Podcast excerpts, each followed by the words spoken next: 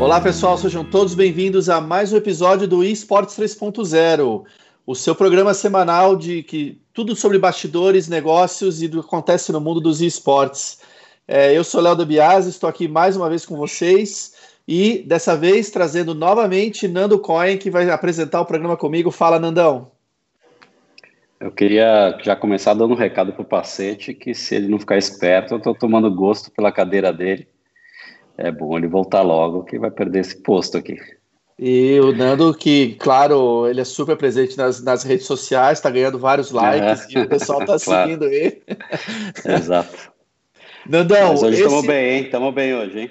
Estamos bem, estamos bem acompanhado. Mais um convidado internacional que a gente fica muito feliz, porque, enfim, é, é, é claro que a gente tem ainda inúmeros personagens aqui no nosso mercado brasileiro para a gente conversar, mas é sempre legal ter uma perspectiva do que está acontecendo lá fora, de como que está o mundo, ah, principalmente agora, né, em tempos de, de pandemia.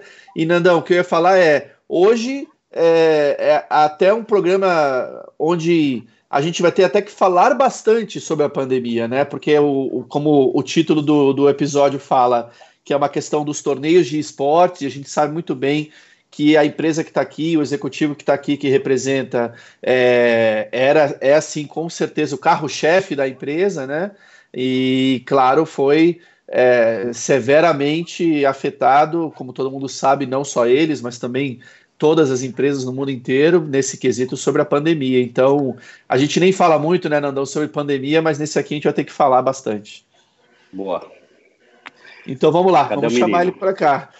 Gente, vamos ter. Para a gente é um prazer ter aqui, como eu disse, mais um convidado internacional, então, mas que fala a nossa língua, né? Então, o português aqui, Rodrigo Samuel, como é que vai, meu amigo?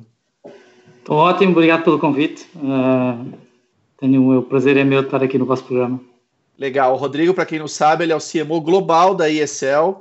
É, o Rodrigo, puxa, ele tem uma carreira é, é, enorme é, no, no, mercado de tecnologia, de telecomunicações e jogos também, já mais de 20 anos de carreira. É, e antes da ESL, ele estava na Vodafone, né, que é uma gigante tele, de telecomunicação na Europa inteira. É, e aí resolveu topar esse desafio de vir para os games, né, Rodrigo? Uma grande mudança na sua vida. Conta para gente como é que foi isso. Foi uma grande mudança, foi uma na altura, na altura a minha mulher tinha-me dito que eu estava com a crise dos 40 anos, só podia ser, para poder mudar para do negócio das telecomunicações para, para os esportes, mas uh, se pensarmos de um ponto de vista mais uh, racional, uh, primeiro sempre fui um gamer, sempre gostei de, de jogos e sempre joguei a minha vida toda. Em segundo lugar, a sensação de estar na indústria de esportes não é muito diferente de estar em 1999, 2000, 2001 na indústria de telecomunicações, em que tudo era possível e estava a crescer muito.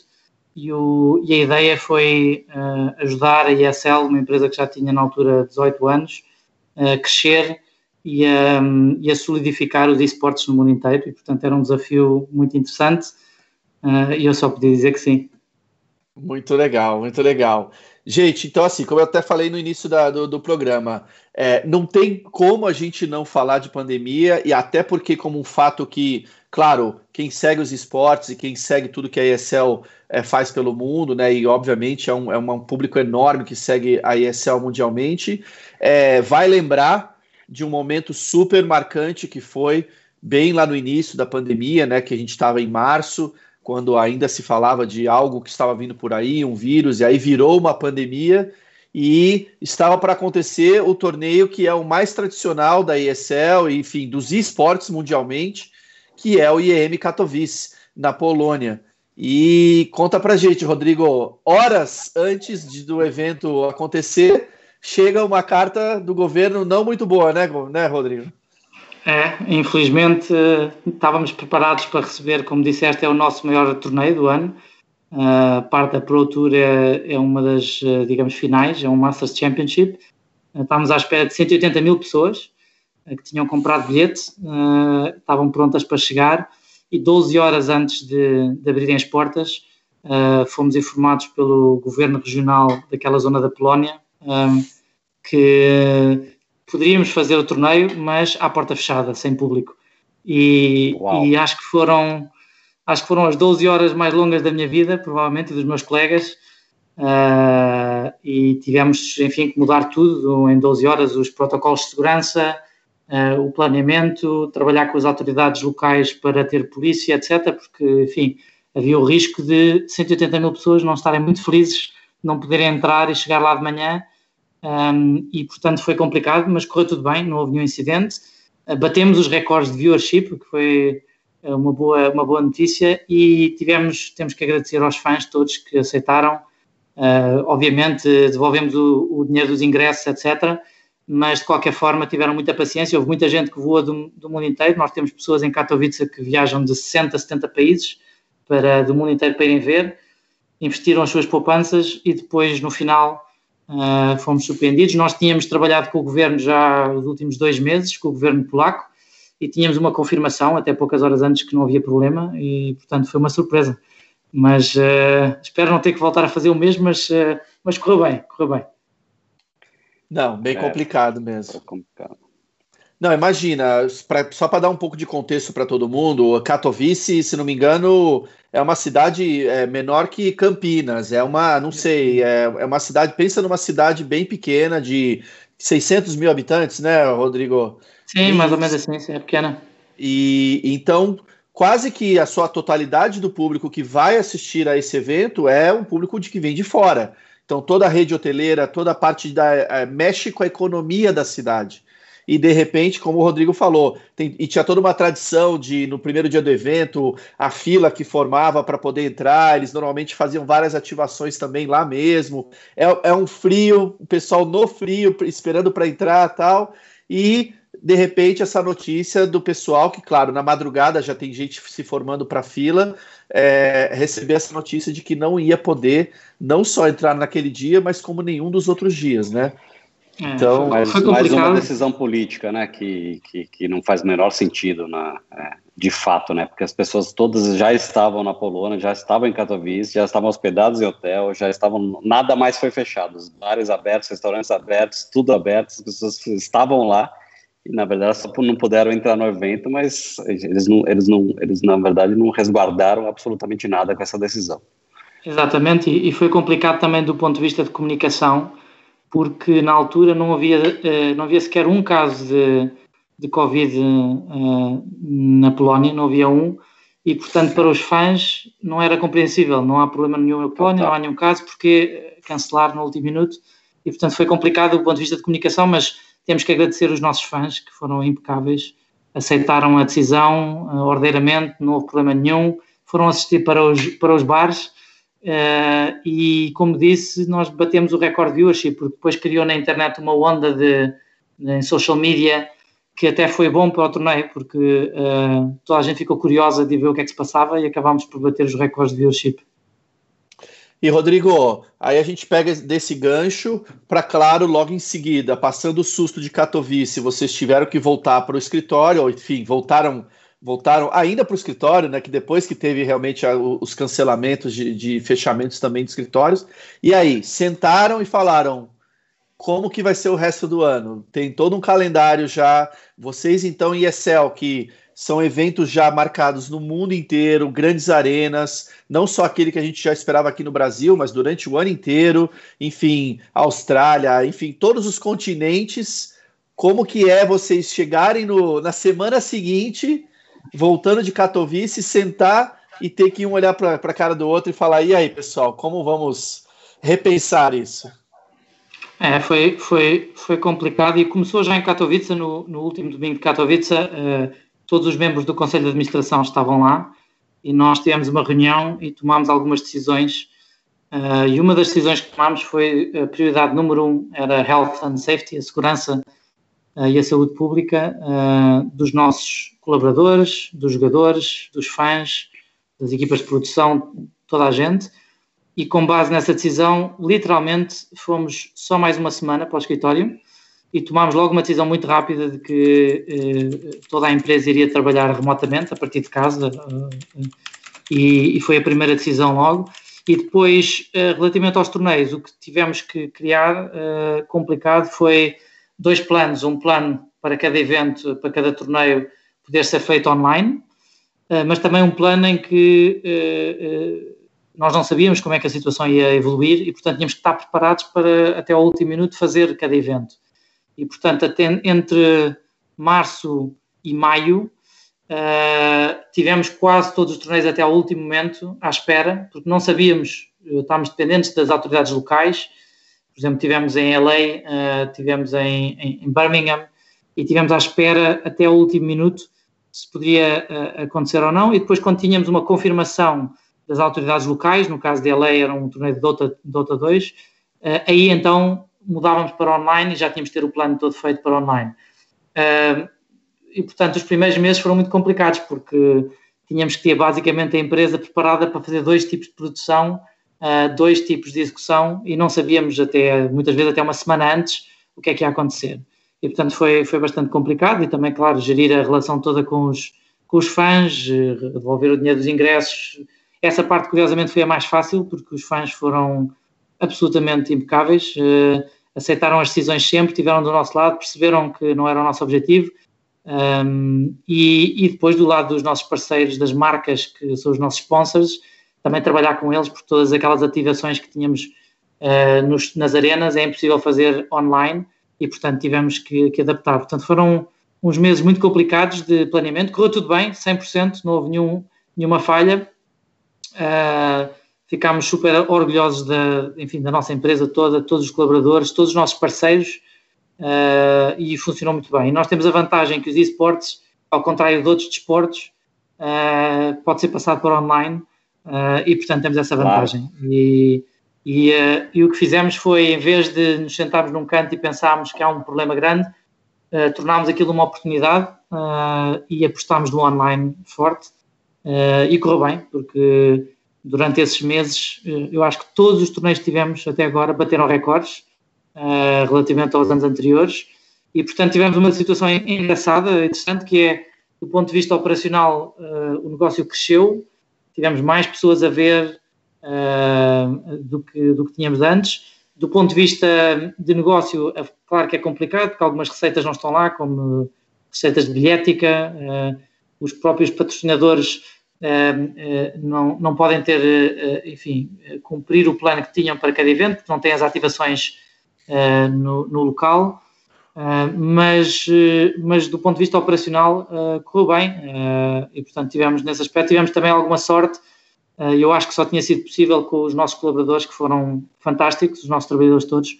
A produção funcionou impecavelmente. As equipas que estavam a competir de casa e tiveram que competir a partir do, do quarto de casa os casters que tiveram que fazer o, o, broadcast também de casa, em condições às vezes não eram perfeitas, e as nossas marcas todas, que desde a Mercedes até a Vodafone, a AT&T, Pepsi e Intel, que tiveram uma, uma atitude ótima connosco e que foram connosco nesta viagem, e correu bem, uh, mas foram umas semanas e uns meses muito complicados. Podemos imaginar, cara, a gente, a gente passou é, pela mesma coisa aqui numa dimensão um pouco menor, obviamente, na, na, nossa operação, conseguimos contornar. Mas, cara, me chamou uma atenção que eu acho que passa um pouco desapercebido, Rodrigo, é para as pessoas que você falou muitas vezes da compreensão do público. É, você sente que essa é uma visão muito nossa. É, você sente que o público de esportes ele tem um, ele tem um amor e, uma compreensão diferente para os organizadores de eventos quando a gente tem algum problema. E já tivemos vários outros problemas durante a história, né, da, da, desde, desde a origem até aqui. E, e, a gente sempre percebe que o público abraça e sofre junto e não, e não fica reclamando, destruindo os organizadores, eles compreendem. Você tem essa sensação? Absolutamente. Eh, é, essa sensação tenho claramente. Aliás, ehm, desde que estou na ESL e nesta indústria, tem sido uh, impressionante ver o público e a forma como reagem, como nos apoiam. É quase como se fosse uma religião atrás dos esportes, e não é só a nossa empresa, é à volta dos esportes claro. genericamente. E, e, o que é interessante é ver que todo o público uh, está connosco numa missão de crescer os esportes. Uh, toda a gente percebe que os esportes ainda estão a crescer, já têm muitos anos, dezenas de anos, mas ainda está a crescer e toda a gente quer que os esportes cresçam. Uh, e esse espírito é um espírito que vai desde os atletas até às organizações, os publishers e, e o público. O público tem sido absolutamente inacreditável como nos têm apoiado e acarinhado durante este processo todo. Às vezes, quando as coisas nos correm muito bem, uh, às vezes são mais agressivos e são mais demanding, uh, mas quando as coisas, quando nós precisamos deles, eles estão lá e ajudam e tem sido, um, só para vos dar uma ideia, nós anunciámos a mudança de quase todos os eventos para online, não? É? tivemos poucos que conseguimos fazer uh, sem ser online e não tivemos um caso em que houve um problema de uma crise em social media ou de comunicação com os fãs, nunca. Os fãs receberam sempre bem, mesmo quando às vezes foram decisões que nós tivemos que tomar no último minuto, porque um governo de um país decidiu à última da hora, mesmo nessas situações os fãs estiveram sempre do nosso lado e perceberam que nós tentámos até ao último uh, uh, efetuar a competição e realizar o evento e que não conseguimos.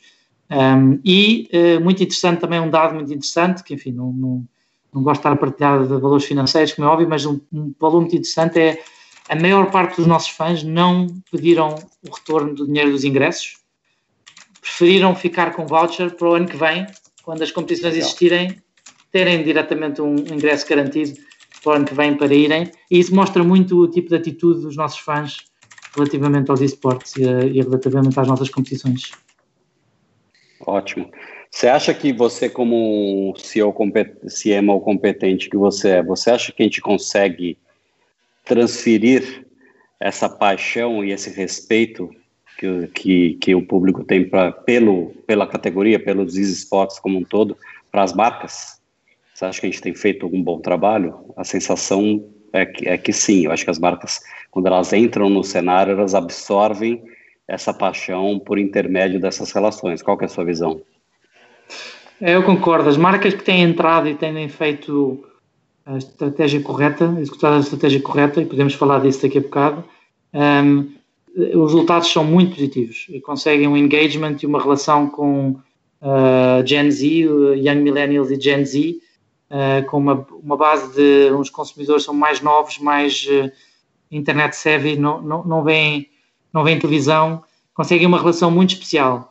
E, e por outro lado, é importante uh, levar as marcas num, numa viagem.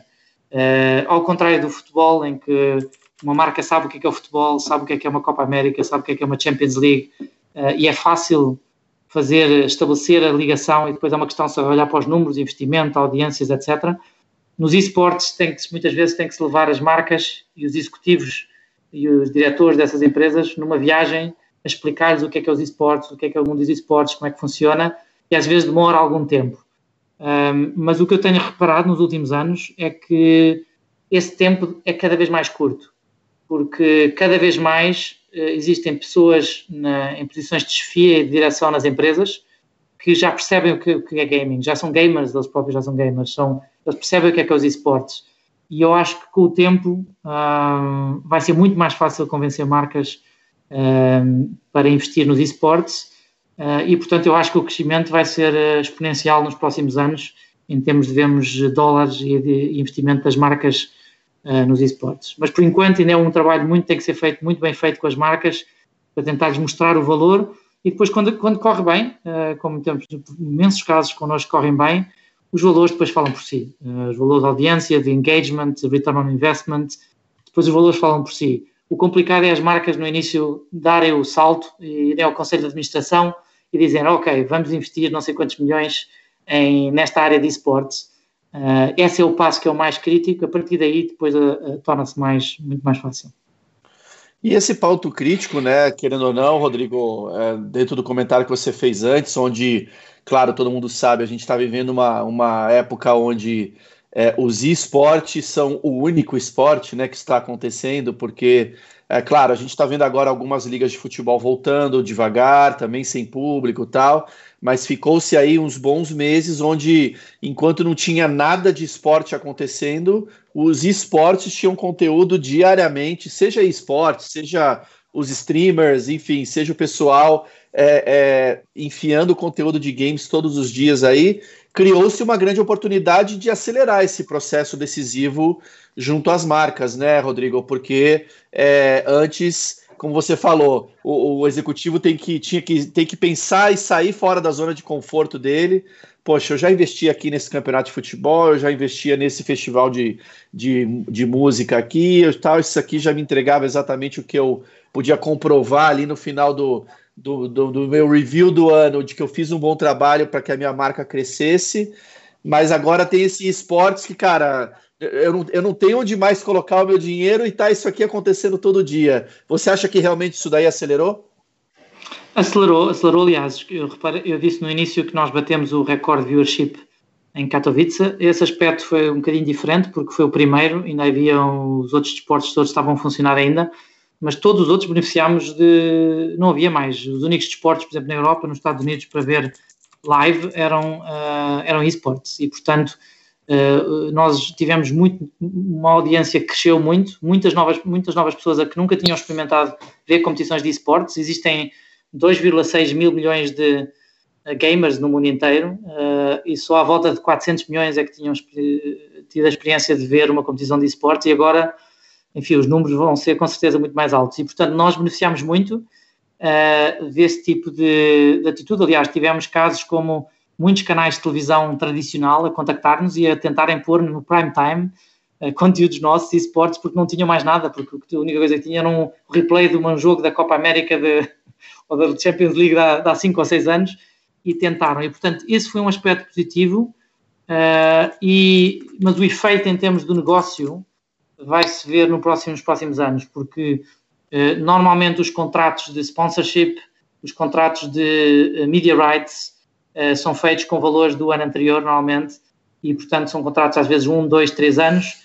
e, portanto, neste momento o impacto financeiro não tem sido muito grande na indústria de esportes, portanto, não há dinheiro a, a chover embora Sim. os números da audiência tenham crescido muito, mas em, dois, em, 2021, quando os contratos estiverem agora a ser negociados para 2021, uh, eh, normalmente os contratos vão incluir estes números e estes números vão ser muito mais altos. E, portanto, eu acho que a partir de 2021 vai haver um aceleramento uh, do investimento no, nos esportes com base na performance deste ano. E, portanto, isso foi altamente positivo. Muito bom, muito bom. E deixa-me só acrescentar, eh, ah, Deu, também que claro. nós temos uma, na ESL nós temos também uma plataforma online muito grande, o ESL Play, e temos para Counter-Strike uh, uh, ESA, uh, que é basicamente uma plataforma de paga com uma subscrição mensal, e temos também integração, uh, por exemplo, nas consolas, temos na, na, na, PlayStation, quando está no menu principal e se, se, vai para cima do menu principal, tem as competições de esportes e são todas organizadas por nós, umas com a nossa marca, outras white label para a PlayStation, e o que nós vimos em todas estas plataformas foi um crescimento exponencial do número de registros. Eh, eu não posso divulgar os números, eh, mas estamos a falar de milhões de novos registros em poucos meses.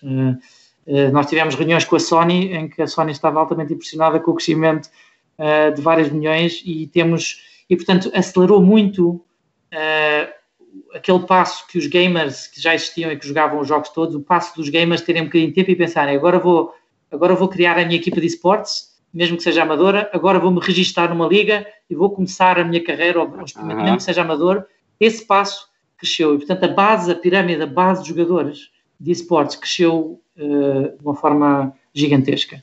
E, portanto, agora é uma oportunidade para nós, mas também para qualquer empresa que está no ramo de esportes, que tem estas plataformas, os nossos concorrentes também, de nos próximos anos arranjar um modelo para monetizar uh, estas relações todas com estes, uh, com estes fãs, mas isso foi um efeito positivo, uh, direto, e nós ficamos impressionados com o número de registros novos. É, muita gente não, não, não, até não consegue acompanhar, né, Rodrigo? Porque, claro, quando você vai fazer o broadcast, quando você vai fazer esses grandes eventos de arena, você está falando no topo da pirâmide lá, né? Enfim, os profissionais que realmente são os jogadores mais talentosos do mundo, mas ninguém vê direito o que acontece por trás dessa base gigantesca que está diariamente jogando com seus amigos ou jogando solo e ele, ele percebe que ele tem um talento para poder entrar numa competição e ganhar alguma coisa e depois de lá, quem sabe, é, é, pegar esse gosto e entender que ele tem o potencial de, de ser um jogador profissional. É, eu queria dar uma, uma mudada um pouco para um outro tema que a gente estava muito querendo conversar com você, porque a gente sabe que vai dar uns bons minutos de resposta aqui, uhum.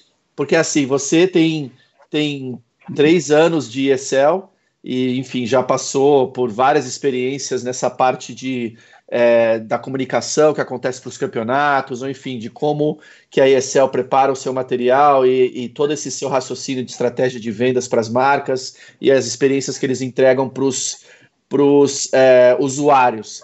Mas você é, e aí, claro, é um assunto que eu vou puxar o Nando aqui, porque é o um assunto que o Nando curte bastante. Você chegou e simplesmente pegou aquela bolota da ESL e resolveu mudar. Nando, ele mudou a marca da empresa, Nando. Não é que ele mudou, eu, eu acompanhei várias marcas durante a minha carreira, que o cara mudava lá uma perninha, uma coisinha, uma, uma bordinha, uma fonte, e você realmente chegou, como diríamos aqui no Brasil, chegou chegando e, e, e fez uma mudança extremamente é, impactante e, cara, eu achei super assertiva, cara, disruptiva ali, porque realmente foi um, um choque quando a gente viu. E eu queria que você contasse um pouco da onde veio esse, esse conceito, o que, que tem por trás dessa, dessa mudança, que é uma mudança, cara, sensacional. E se você está colhendo esses frutos, conseguiu enxergar é, o teu objetivo e alcançar esse seu objetivo. Eu tenho, eu tenho um testemunhal antes aqui, Rodrigo, que claro, eu participei desse projeto, desse processo, né? Verdade, verdade. Eu estava lá na época que o Rodrigo instalou esse processo lá e foi muito legal ver. Eu lembro, estiveste na primeira reunião. Ah. Na primeira reunião eu estive lá para mexer na marca da ESL junto com você. E é muito legal porque tem todo um raciocínio, tem todo um, um porquê mesmo de ter feito essa ah. alteração, e é isso que o Rodrigo pode falar para a gente. É, eu, eu, eu, eu de facto foi um projeto aliciante, foi uma uh, um bocadinho uma loucura, mas uh, o, racion, o, racional foi quando eu cheguei à ESL, uh, não só eu vi uma empresa com uma história de 20 anos, a maior empresa de esportes do mundo, mas depois com pessoas fabulosas. quem acha que as empresas de esportes são desorganizadas, não são profissionais, etc., é um mito, porque tem, tem, tem grandes profissionais na, na empresa, pessoas com muito talento. Um, e, e, uma das coisas que eu reparei foi que a história, a ESL tinha uma história inacreditável, tinha uma história fabulosa. A empresa tinha sido, um, eh, tinha sido criada em, em 2000 e os seus fundadores tinham, tinham o objetivo de criar a empresa para criar ligas e, e, tournaments para eles próprios competirem e para dar a oportunidade uh, aos gamers, aos chamados nerds, uh, se poderem tornar em, superstars, e tornarem-se estrelas de uma geração. Uh, e esse foi a gênese da criação da ESL no princípio. E, e, eu olhei para essa história e pensei: isto é uma história que tem que ser contada. Uh, temos que contar esta história, temos que dizer ao mundo um, ehm, o, o, nosso DNA, porque é que fomos criados, qual foi a gênese da criação da ESL, porque de facto foi criado por uma razão muito pura e muito bonita e, e que não foi por uma questão de fazer dinheiro, não foi uma questão oportunística, foi pura e simplesmente para criar os esportes e para tornar, dar a oportunidade aos gamers se tornarem estrelas. E portanto, o que, o que eu disse no princípio foi: vou contar esta história. Uh, e, a, e a ESL na altura vontade, tinha. Rodrigo, manda pau. Diga? Manda Diga? ver, manda ver, tá? O tempo é seu.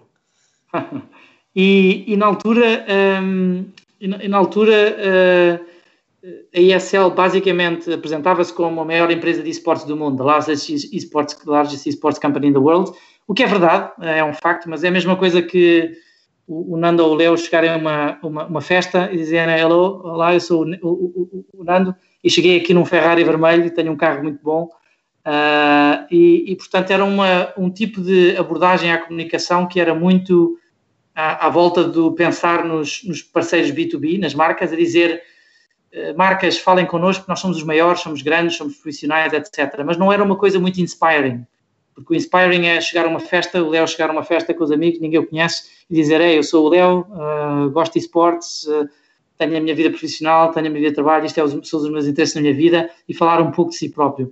Isso é que é inspiring para uma marca, é falar do que é que ela, uh, o que é, quais são os valores da marca. E portanto o que eu queria fazer era contar a história e mudar a conversa de dizer somos a maior empresa do mundo de esportes e dizer o que é que nós somos. E então criámos a primeira coisa, fizemos três coisas. A primeira coisa que fizemos foi a estratégia de posicionamento da marca, o brand purpose, em que sintetizámos tudo numa frase: uh, We are here to create a world where everybody can be somebody.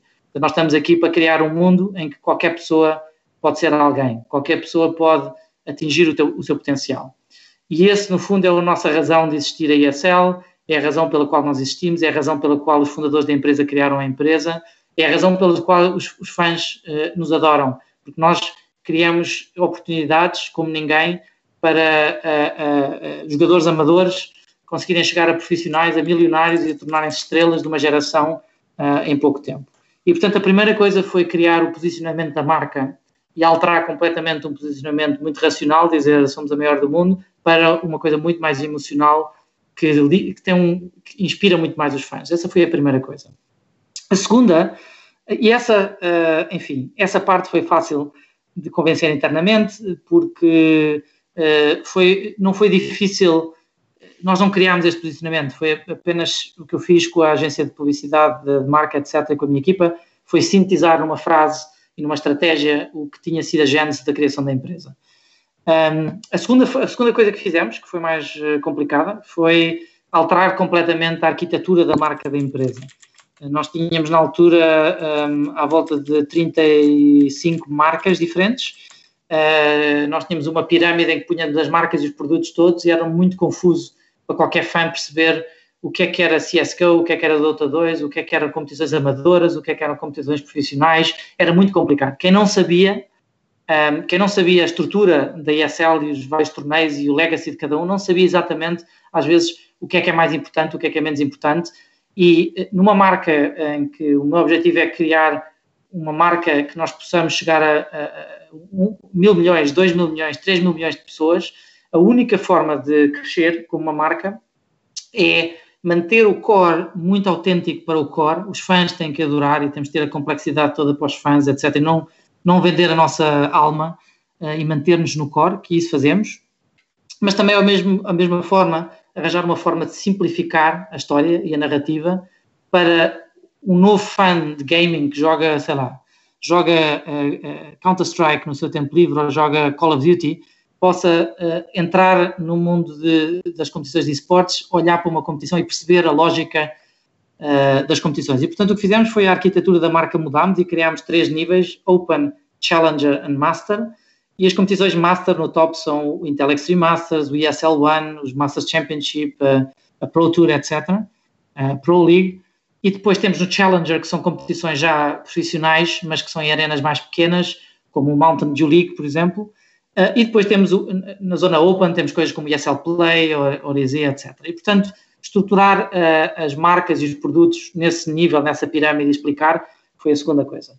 A terceira, e isso já foi complicado, uh, Nando, uh, foi uhum. complicado porque já mexia com muitas, muita emoção dentro da empresa e muito legacy, muitas marcas, e essa parte foi complicada. A terceira parte, que é a parte que toda a gente vê, que é a parte da imagem da marca, as cores que nós temos, o amarelo, o verde, os, o pattern que nós temos, a camuflagem, etc., a lógica, uh, isso foi o terceiro passo e foi uma consequência dos primeiros dois. Normalmente as pessoas perguntam mais vezes, uh, Leo, um, uh, ah, a cor, a cor, não gosto tanto da cor assim, ou gosto mais da cor de outra forma. É a cor eu, do Brasil, é a cor do Brasil. A cor do Brasil foi a escolha, foi obviamente a cor do Brasil. Ou da Jamaica, né? Quando a gente, a gente lembra que teve os dois que ficaram falando. Não, Brasil, essa cor é minha, Brasil, que são os meus irmãos, Brasil. Brasil. Isso. uh, mas as cores, a escolha das cores do design, etc., é uma consequência da estratégia. Nós não começamos a escolher as cores no final. E, portanto, o que nós quisemos fazer foi. O posicionamento da marca é criar um mundo em que toda a gente possa ser alguém na vida, ser alguém. Where everybody can be somebody. Isso significa, do ponto de vista da imagem da marca, nós tínhamos que criar uma, uma brand identity uma imagem que fosse stand-out, em que permitisse também a própria imagem acompanhar essa ideia de que eu começo a minha carreira como amador, mas depois posso chegar um dia aos grandes palcos e fazer stand-out e fazer, ficar uma estrela. E, portanto, o que nós queríamos era uma, uma identity que pudesse uh, uh, be out there aí e, e, que pudesse uh, ser diferente e ser reconhecível em todo o mundo, não só nos esportes, mas como uh, noutros sítios. E, portanto, fizemos uma marca, uh, uma imagem de marca que tem a camouflage, que é a nossa camo, que o conceito é um hidden, hidden values, uh, hidden um, worlds, e basicamente nesta camuflagem, nesta camuflagem nós conseguimos desenhar qualquer tipo de imagem. Nós conseguimos desenhar jogadores de Counter-Strike, Dota 2, players, jogos, mas todos com o camo. E, portanto, o que nós fazemos aí é basicamente mostramos o Counter-Strike, mostramos o Dota 2, mostramos os vários jogos que não são nossos, mas à luz e com as lentes, uh, como se fosse com, uma, com um filtro da ESL. E, portanto, criamos uma, uma autenticidade de marca. Uh, quando os jogos não são nossos, nós só temos uma licença, mas no contexto dos nossos torneios, nós criamos uma imagem de marca, deixou de ser Vanilla Counter-Strike e passou a ser o Counter-Strike da ESL, deixou de ser o Dota 2 uh, Vanilla e passou a ser o da ESL. E, portanto, a ideia era criar esse standout e depois uh, fomos bold, uh, enfim, o objetivo era ganhar, uh, fazer uma marca que pudesse competir com as maiores marcas do mundo, desde a Nike até a Coca-Cola, e a verdade é que ganhámos muitos prémios de publicidade, que fomos a primeira empresa de, de esportes a ganhar prémios internacionais, como os Brand Awards, etc., e ganhámos imensos, não ganhámos um Cannes Lions, porque na altura em que fizemos a submission para o Cannes Lions foi exatamente quando tínhamos lançado, e os júris, eh, tinha sido um mês antes tínhamos lançado, e os júris no Cannes Lions não, não sabiam bem a, a, diferença entre a ESL e a Nike, e portanto estava um bocado com... E portanto foi um bocado cedo, mas, mas nos meses a seguir ganhámos uh, muitos desses. E portanto internamente foi complicado, como é óbvio, foi uma, uma decisão complicada. Repara, nós tivemos que, eu tive que convencer uh, pessoas que estão na empresa há 20 anos, que criaram a empresa, puseram o sangue, suor e lágrimas na empresa, a empresa é tudo para eles, uh, e que basicamente vem alguém de fora como eu, uh, que embora uh, tenha boa intenção, é um risco sempre mudar a marca, principalmente mudar tanto na marca. E, portanto, foi uma, uma viagem que nós fizemos todos, tu, Léo, estiveste lá no, no início e ajudaste muito com o teu input, e foi uma viagem que fizemos com mais de 100 pessoas na empresa, entre, em 18 meses, até chegar à altura em que lançámos uh, e depois tivemos uma, uma recepção inacreditável dos fãs, uh, muito acima do que nós estávamos à espera e, portanto, correu, correu muito bem. Para mim foi um alívio, mas uh, eu sabia que ia correr ah, bem, porque só tinha que correr bem. Para a gente foi uma viagem também, a gente participou dessa viagem e foi legal, e o Nando estava lá também, porque é, foi bem é, emblemático para a gente, porque na primeira no primeiro evento em que você implementou as novas marcas, novo branding, que foi o Katowice de 2019, é, nós estávamos lá também, né? O Thomas foi, o nosso sócio, o Nando também. E nós estávamos numa. Você lembra bem, porque eu conversava sobre isso com você, né, Rodrigo? É, a gente estava na, no, no, final da negociação é, da, da entrada da Claro, né, no, nesse universo dos esportes que a gente estava trazendo eles como o maior telecom da, da região América Latina. E, e calhou de, na mesma época do Katowice, alguns executivos que eram os executivos chaves, o CMO e outras pessoas da Claro, eles estavam em viagem à Europa e aí nós, nós conseguimos fazer um desvio deles para eles irem assistir as partidas lá do Katowice. E, e aí eles também, não só, claro, se apaixonaram por toda aquela ambientação e tudo que acontece na arena, mas eu lembro que eles saíram vestidos dos pés à cabeça, com a nova marca lá, verde e amarelo, porque obviamente eles, como brasileiros, também se, se pegaram esse carinho pela marca por causa das cores. Então foi, foi muito emblemático para nós. Deixa, deixa eu fazer uma experiência, uma experiência única. Rodrigo. Rodrigo, você é, você descrever um raciocínio de mudança para mim que, que, é, que, é, que é bem emblemático quando a, quando a companhia ela sai de uma mudança B2B, ela vai para um raciocínio B2C. É, e, e, você tem um olhar um pouco mais para o público, tagline e, e, todo o raciocínio que você descreveu. É, isso, isso me fez lembrar um pouco do, do, do case da DHL, que, que eu acho que, que também é quando, quando uma marca para e ela olha profundamente para essa relação junto com a comunidade, né? É, qual que são os frutos você acha que ela, que ela tira disso? Porque aquele case é sensacional e eu acho que é meio único no mundo dos investimentos de patrocínio e, e, e, marketing da história. Assim. Eu nunca vi a Nike conseguir tirar um resultado com todas as centenas de, de, de milhões de dólares que ela já investiu no cenário. É verdade, uh, uh, e voltando ao que nós falámos no início, quando as marcas como a DHL fazem algo certo para este target segment, para os gamers, quando funciona, funciona de uma forma inacreditável, porque uma coisa que os gamers e que os, os, nossos adeptos e os fãs de esportes têm é que são normalmente os early adopters de todas as tecnologias, são eles que movem a opinião pública na internet de um lado para o outro, são eles, são eles que criam uh, os influence groups no, no, Reddit, no Twitter, etc. E, portanto, quando as coisas funcionam bem, é um, um return on investment exponencial para as marcas.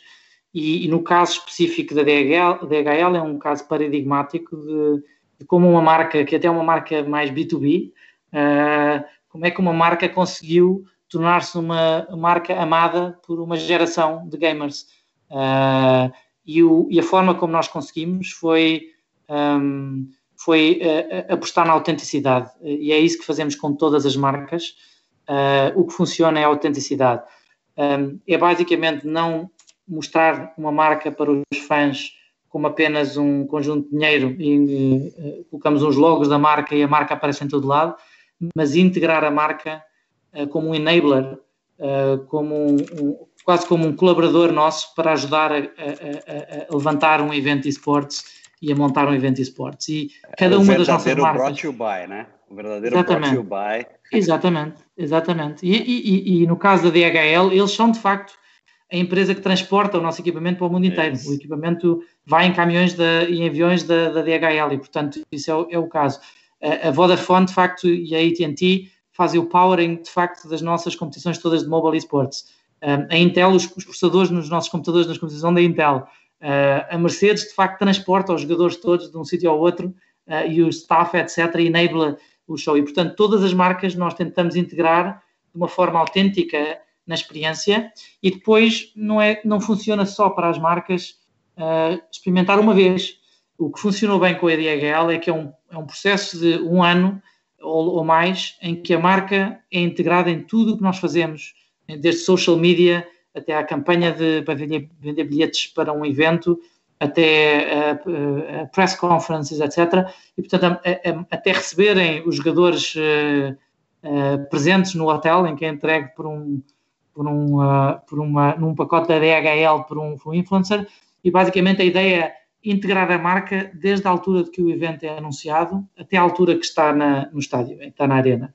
E depois o resultado é que uh, os fãs, quando veem DHL no estádio, e portanto as pessoas podem procurar, os nossos ouvintes podem procurar, está no YouTube, está em vários sítios, podem ouvir os, os fãs a gritarem DHL, em que nós temos uh, This show is brought to you by e dizem as várias marcas e quando chega a altura da DHL, uh, 10 mil pessoas, por exemplo, em Birmingham a gritarem DHL, DHL.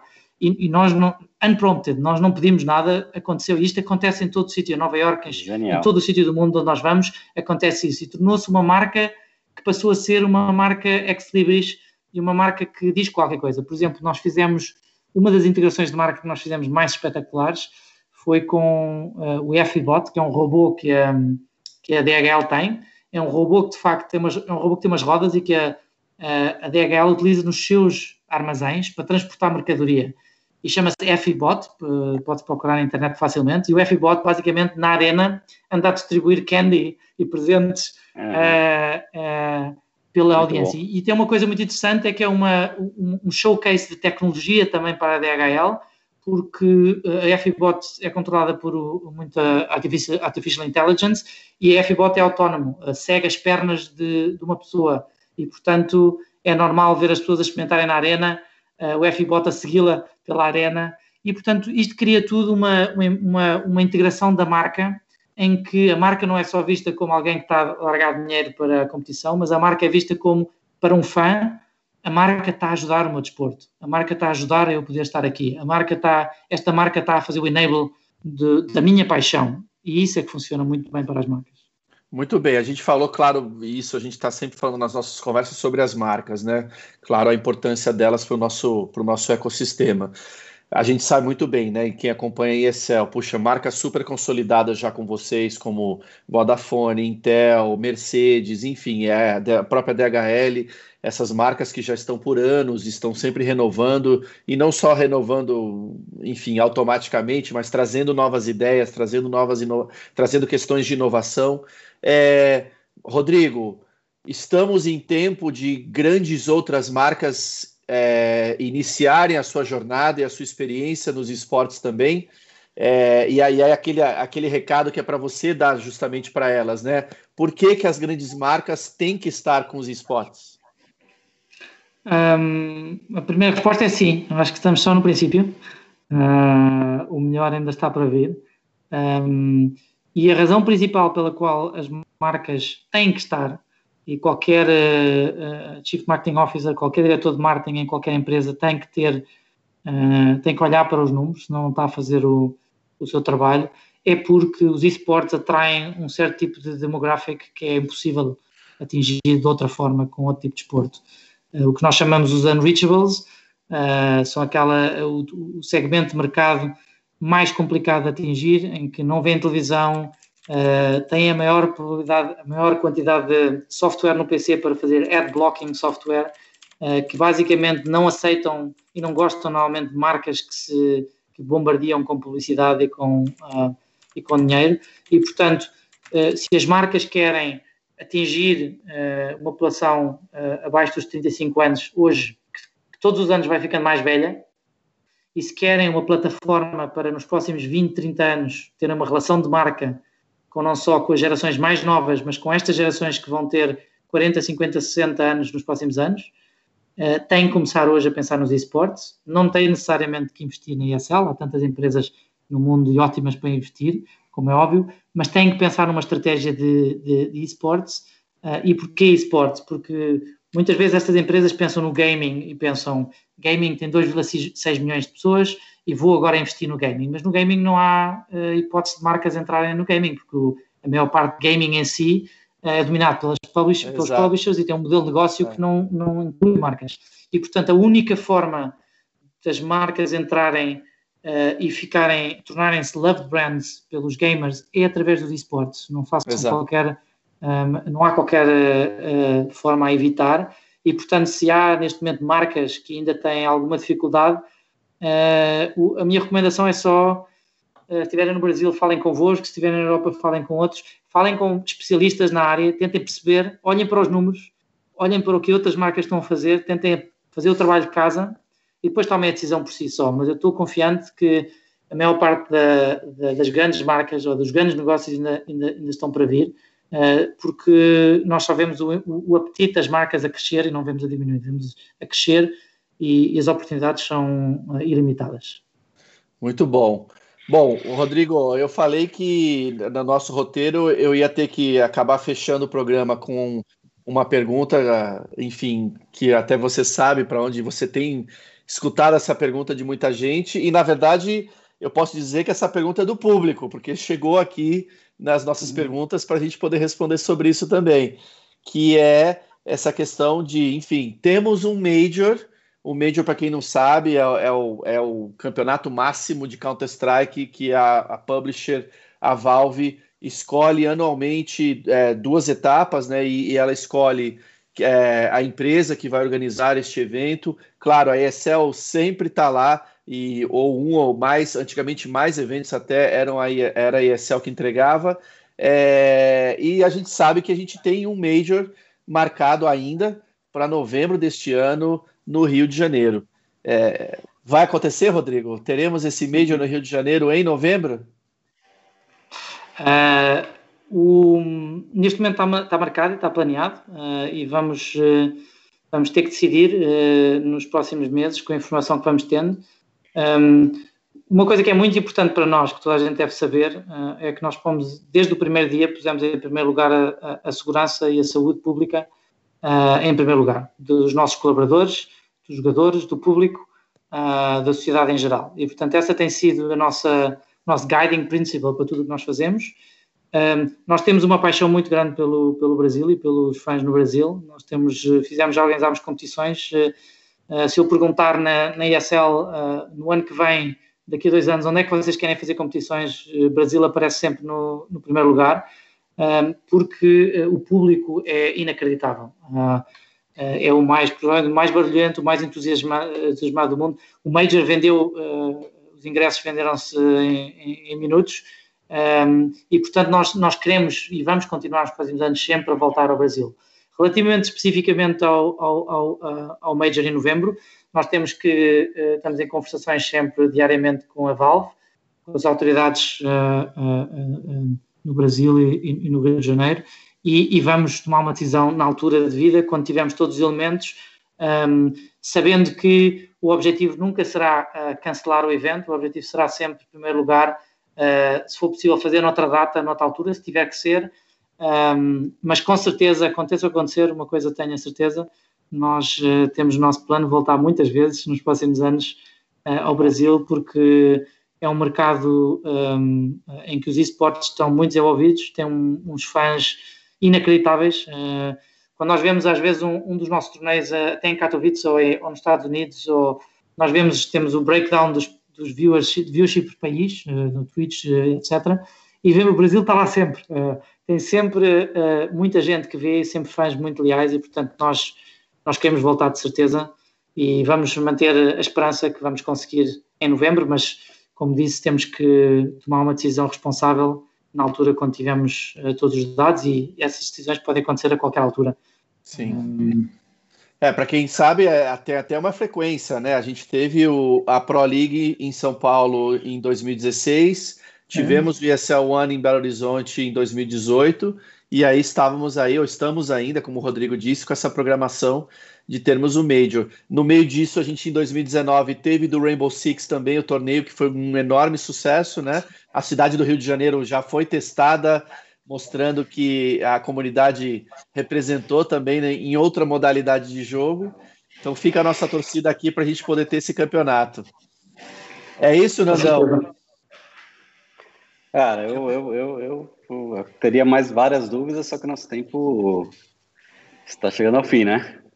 está chegando ao fim. Então, gente, Rodrigo, suas considerações finais e uma mensagem. Bom, claro que eu acho que a mensagem para o público brasileiro você meio que já passou aí, que é realmente que o projeto ainda está de pé, né? Mas, por favor, as suas considerações finais aí para o nosso programa. Eu acho que, eu acho que um, o que é importante salientar é que a, os esportes eh, estão ainda numa fase de crescimento acelerado uh, e que a pandemia do Covid-19 um, uh, pode ser visto como um setback, uma, um atraso por um lado, mas por outro lado obrigou-nos a focar na, no online e a mostrar o porquê do valor dos esportes como uma, uma plataforma para as marcas investirem. Os fãs estão lá, a audiência, a audiência cresceu e, portanto, a mensagem que eu quero deixar é uma mensagem de, uh, positiva para o futuro. Eu vejo o, futuro muito positivo na indústria de esportes, não só para nós, mas para todos os atores na, na empresa, todas na indústria e, e vejo também oportunidades como, por exemplo, o Mobile, mobile Esports como uma oportunidade inacreditável. Mobile Esports é o que eu chamo o grande equalizador, quando se fala no mundo hoje muito à volta de equality e diversidade, uh, o, o, Mobile Esports uh, permite qualquer pessoa competir de qualquer sítio uh, e com as redes de 5G vai ser ainda mais fácil e, portanto, esperem todos que vai haver um, um, um aceleramento do, do, dos esportes no mundo inteiro, certeza no Brasil, e portanto cá estaremos uh, nos próximos anos para, para ver, e a ESL está, continua muito focada um, em, em fazer crescer o mercado. Nandão, suas considerações desse nosso programa. Excelente, queria agradecer o Rodrigo, cara, sempre um prazer aí trabalhar com tivemos poder de trabalhar, prazer de trabalhar juntos e ouvir um cara com bastante experiência aí que veio de outros mercados, que eu acho que é vital também trazer um pouco dessa visão de outros mercados para dentro da cena de esportes. Eu acho que também é um pouco o que eu sinto desse momento que está acontecendo, pelo menos aqui no Brasil, mas acho que no mundo inteiro são outras pessoas vindo para contribuir, trazer as suas experiências para o cenário. E, e, e, torço muito para o sucesso. O sucesso da ESL e o sucesso do Rodrigo, ele leva todos os players juntos de carona.